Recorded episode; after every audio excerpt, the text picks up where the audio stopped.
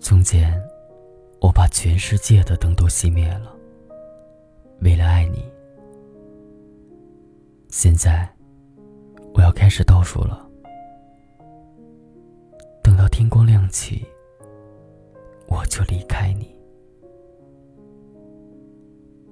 嘿，亲爱的听友们，欢迎大家收听这一期的《花火》，我是锦绣。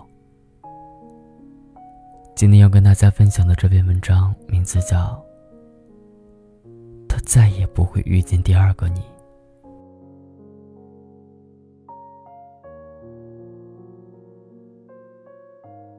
假期闲来无事，在家休息，躺在沙发上刷电视剧，微信突然跳出来雨点的消息。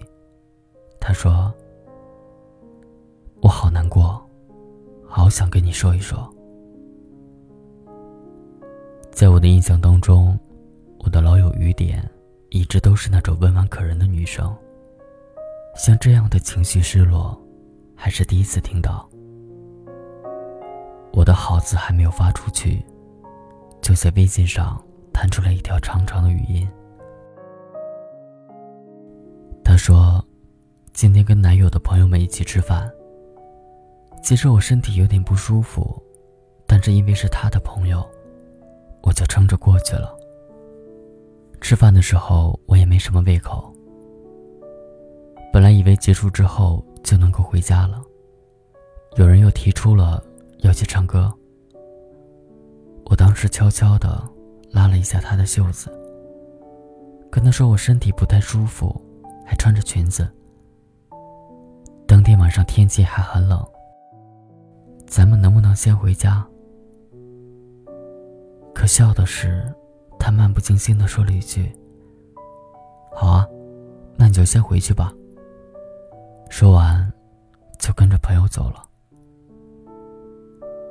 我突然就觉得好难过，即使我现在的身份是他的女朋友，但是我依旧觉得，我对他来说，像是一个无关紧要的路人甲。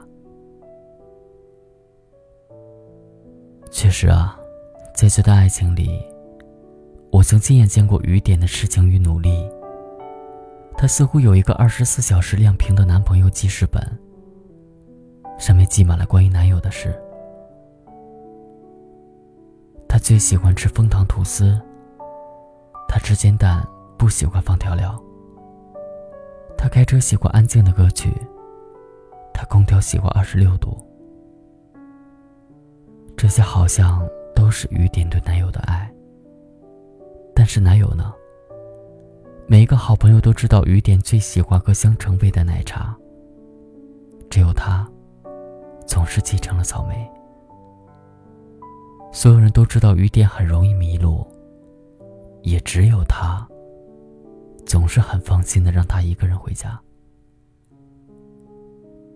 雨点问我。你觉得太喜欢一个人，是不是一种错误？我觉得，我对于他好像越来越可有可无，有的时候觉得连个陌生人都比不上。傻姑娘，你会像雨点一样卑微又小心翼翼的爱着一个人吗？在不知不觉中。你好像已经把他当成你世界的全部背景，在他给你一点点爱的时候，你就立刻跪下来去仰望，去依靠，去妥协。但是你有没有发现，你越是这样，在他的心里，你就好像只是他的一个甲乙丙丁罢了。如果已经是这样的一段关系了，你还想要继续吗？我知道，你还是会不舍，因为容易放手的，大概就不算是爱情了吧。你那么爱他，一定想要不顾一切、义无反顾的跟他走下去。即使爱情的路到后面已经充满了孤独，就好像是午夜空空荡荡的街，因为有他在，你还是想要试着再去走一走。就算前面什么都没有，你在乎的依然是他身上的气味，依然是和他在一起心跳的感觉。你觉得你爱他，所以一切都是值得的，因为在你的心里，你从一开始就这么想。假如没有把自己的爱全部倾注于他，假如没有把他当成全世界那样去热爱，那又怎么对得起这份爱呢？你也总是相信，凭着自己一腔孤勇的努力，不管收获了怎样的结局，都会毫无怨言。所以，你无法只爱他一点。你也无法不从一而终。爱一个人，就像是爱一种信仰，可以置换掉自己的一切，最后依然心存感激，心生欢喜。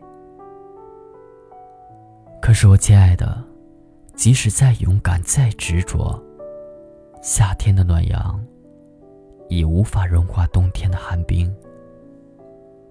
就像北冰洋的风，无法去拥抱热带的岛屿。你在他的心里是不具名的。也许他对你会有一刹那的感动和安慰，但那也只不过是最表层的心理反应而已，无关爱情。也许我该说，放手吧，姑娘，去找一个更爱你、更懂得珍惜你的人。要知道，这世上有人看你平凡，就有人视你如珍宝。不在乎你的人，根本不值得留恋；而好的感情，永远值得期待。可是，我更加愿意你在放手去寻找之前，先带着自己的骄傲和信仰。而不是再以谁为骄傲，以谁为天了。三毛有一段话，我很欣赏：如果有来生，要做一棵树，站成永恒，没有悲欢的姿势，一半在尘土里安详，一半。在风里飞扬，一半洒落阴凉，一半沐浴阳光。非常沉默，非常骄傲，从不依靠，从不寻找。是啊，在张开双臂去拥抱爱情之前。先让自己成长成一个独立的、自信的人。告诉自己，我要爱，也有权利拥有爱。不管我将要去爱的那个人是多么可望而不可及，我不会为爱降低我自己，也绝不容许对方来降低我。不是有一首歌唱过吗？不是那么多，只爱一点点。我想，对于爱，也许就该如此吧。可以渴望，可以珍惜，但不沉溺，也不沉迷，永远恰到好处的爱着。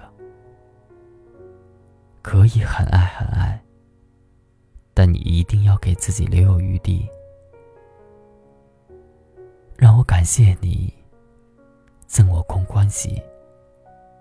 记得要忘记，那样执着的深爱过一个人，是我的欢喜；那样清醒的、决绝的离开一个人，是我的感激。最后，我愿我们从此能够山高水长。永不相见。